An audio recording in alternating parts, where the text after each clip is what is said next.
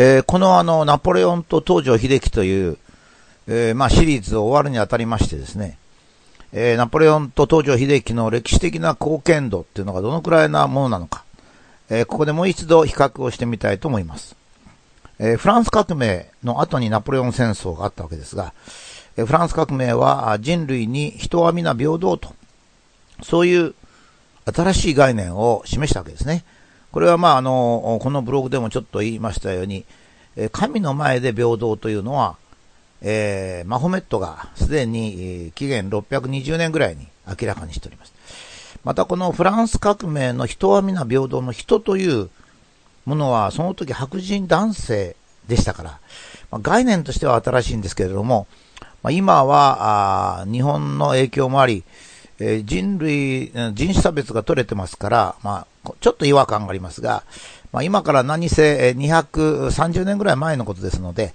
まあこれでもやっとやっとだと、まあ、いうふうに思いますね。えー、日本で言えばまだ赤穂浪士のような時代ですから、まあ、その当時に人は皆平等という新しい概念を示したことには、やはり敬意を表さなければいけないと思います。もう一つ、大東亜戦争ですね。これは、あの、1918年のパリ講和会議で、えー、牧野元外相が、下地を作ったわけですが、人種差別撤廃条項と似ておりまして、その発展系ですね、国は皆平等という認識を、まあ、示したわけです。まあ、人種差別なしでもいいし、また国は皆平等でもいいわけですね。えー、それまではっていうか、今でもまだ中国とかアメリカが同じようなことをしておりますが、力の強い国は力の弱い国を、まあ、どうしてもいいと、どうやってもいいんだという今までの概念、歴史的に長い概念に対して、えー、まあ、新しく国はその力で決まるんじゃないよということを示した大変に大きな功績で、まあ、フランス革命と大、フランス革命の後のナポレオン戦争と大東亜戦争っていうのは、まあ、コーツをつけがたいぐらい、えー、人類に貢献した戦争であったと、まあ、いうふうに言えるわけですね。で、まあ、フランス革命はどちらかと言いますと、それまでの王政に対する民衆の反乱という、そういう意味合いを持ってますね。大東亜戦争は同じく白人支配に対する黄色人種、有色人種の反乱という意味でもあります。まあ、いずれにしましても、その目的を達成するためには、旧勢力の包囲網との戦いが必要でありまして、それがゆえに、その、ナポレオンとか、東条英機という軍人がですね、実は政治の中心に座って、まあ、皇帝とか首相ということになったわけであります。えー、まあ人間は既得権益を守るという点では非常に厳しいので、新しい概念を打ち出した人は叩かれますね。まあこのブログの言い方をすれば第1列はみんな死んでしまう。第2列から成功が始まり、第3列は悠々と成功すると。まあこういうふうに言いましたけども、えー、フランス革命にしても、日本の日露戦争、大東亜戦争にしてもですね、第1列だったもんですから、やっぱりやられてしまうのはもう仕方がないと思いますね。えー、最終的には州か適切。もちろん、旧勢力の方が州であり、新勢力はかですからね。これは適切で、えー、本人ナポレオンも東条英機もいっぱい血にまみれて、勝者によって罪人とされるわけですね。ナポレオンはイギリスが主導的だった大仏大同盟によって、えー、裁かれて罪人になり、セントヘレナに流される。えー、東条英機は、東条英機の遺言に書いてありますように、私は国際的にはユーザーではない。国内的には、あ非常に申し訳ないことをしたとこ言っておりますが、それぞれ島流しと公主刑にされたわけでありますが、これは個人が、ナポレオンも島流しから6年で、わずか6年で死んでおります。えー、個人が被害を、まあ、その、なんて言いますか、州、旧、旧勢力から、まあ、罰せられたわけでありますが、しかし彼らの目的は徐々に達成されまして、ナポレオン戦争の後のヨーロッパは、王政から共和制というふうに民主化が進みます。また、南アメリカはですね、スペイン、ポルトガルの支配下にありましたが、これも次々と独立しました。大東亜戦争の後はですね、アジアの植民地は全て独立し、しかもそれは後になってアフリカ各国を独立させることになります。私は自分が日本人なのかもしれませんが、白人相互の平等を宣言したフランス革命より、人類全体の平等を宣言した大東亜宣言とそれに伴う九州派との戦い、大東亜戦争の方がですね、上のように思いますけども、これは人によって評価が分かれるところだと思います。まあ、こうやって見るとですね、その、この前の戦争が非常に功績があり、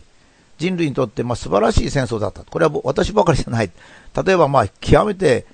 優れて有名な歴史家トインビーが全く同じことを言っておりまして、えー、私とトインビーと比較するわけじゃありませんが、まあ、まともに歴史を見ればそういうふうに見えるということですね。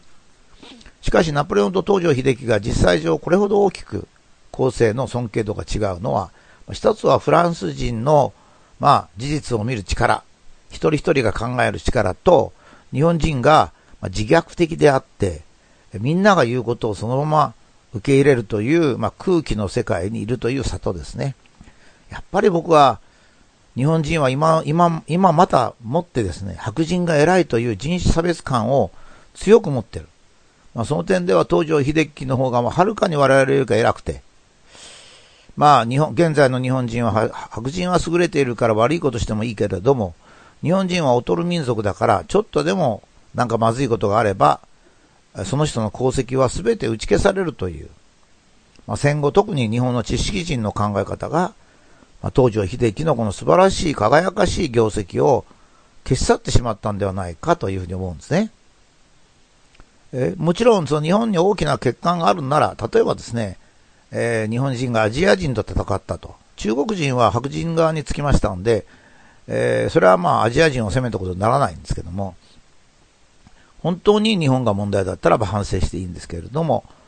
まあ若干のもちろん問題があったわけですね。それはもうどんな歴史でも小さいことはあるんですが、それに倍する功績があっても、日本人が日本人を卑下したようではですね、子供たちにプライドを持たせることは、まあ、できないと思うんですね。まあ、私、こういうことを書いておりますとですね、えー、この前、来年予想されるサミットの準備をしているところに行きますとですね、やっぱりなんか、ご主人様にお仕えするっていう感じで準備してるんですよ。つまり日本以外の白人の国6カ国にどうしたら日本の良いところを宣伝するか。つまりご主人に自分のいいところを認めてもらうっていう、なんか生徒さんのような感じが地元に満ち満ちてるんですね。いや、まあ、どうぞお客さんおいでくださいと。伊勢神宮のある、えー、三重においでになったんだから、まあ、伊勢神宮でよく勉強してくださいというぐらいのですね、堂々たる風格を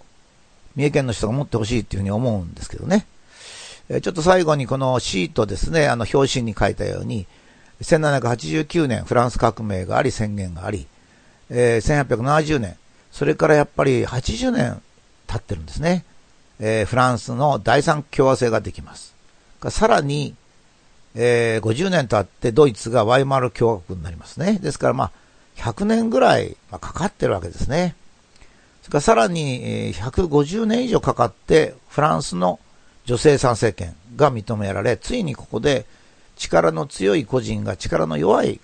個人を圧迫してはいけないということができ、まあ、現在の女性解放につながっております。いや、実はね、日本のね、女性歴史家っていうのは一部の人を除いて、より、あの、人種差別感なんですよ。非常に白人に有利な歴史観を持った女性の歴史家が多いという点ではですね、非常に残念ですね。それからそのフランス革命1789年から約150年経った1943年、大東亜宣言が行われます、会議が行われてですね。もちろんこの時に日本が負ける可能性のある時でしたけども、そういうことではなくてですね、そういう細かいことをいちいち議論するんではなくて、やはりこの大東亜戦争とこの大東亜会議がもたらしたことをやっぱり我々は正面から見なきゃいけないと思うんですね。えー、1945年に日本が戦争が終わりました。1947年、直ちにインドが独立します。もちろんインドばかりでなくて、インドネシア、インドインドシナ、フィリピンと、続々と独立するんですが、やっぱりインドという大国が長いイギリスの首輝を抜けたのは、なんと言ったって日本の兵隊さんなんですよ、功績は。我々のおじいさんが死んでくれた。それによってインドは独立したんですね。そのことを東京裁判のパール判事はですね、ちゃんと言っておりますね。ところが、この中で九州、まだ古い勢力にいるのが中中国なんですよ。これは白人に味方してですね、時代の変化をまだ取ってないんですよ。1950年に中共は、中国共産党はチベット、ウイグル、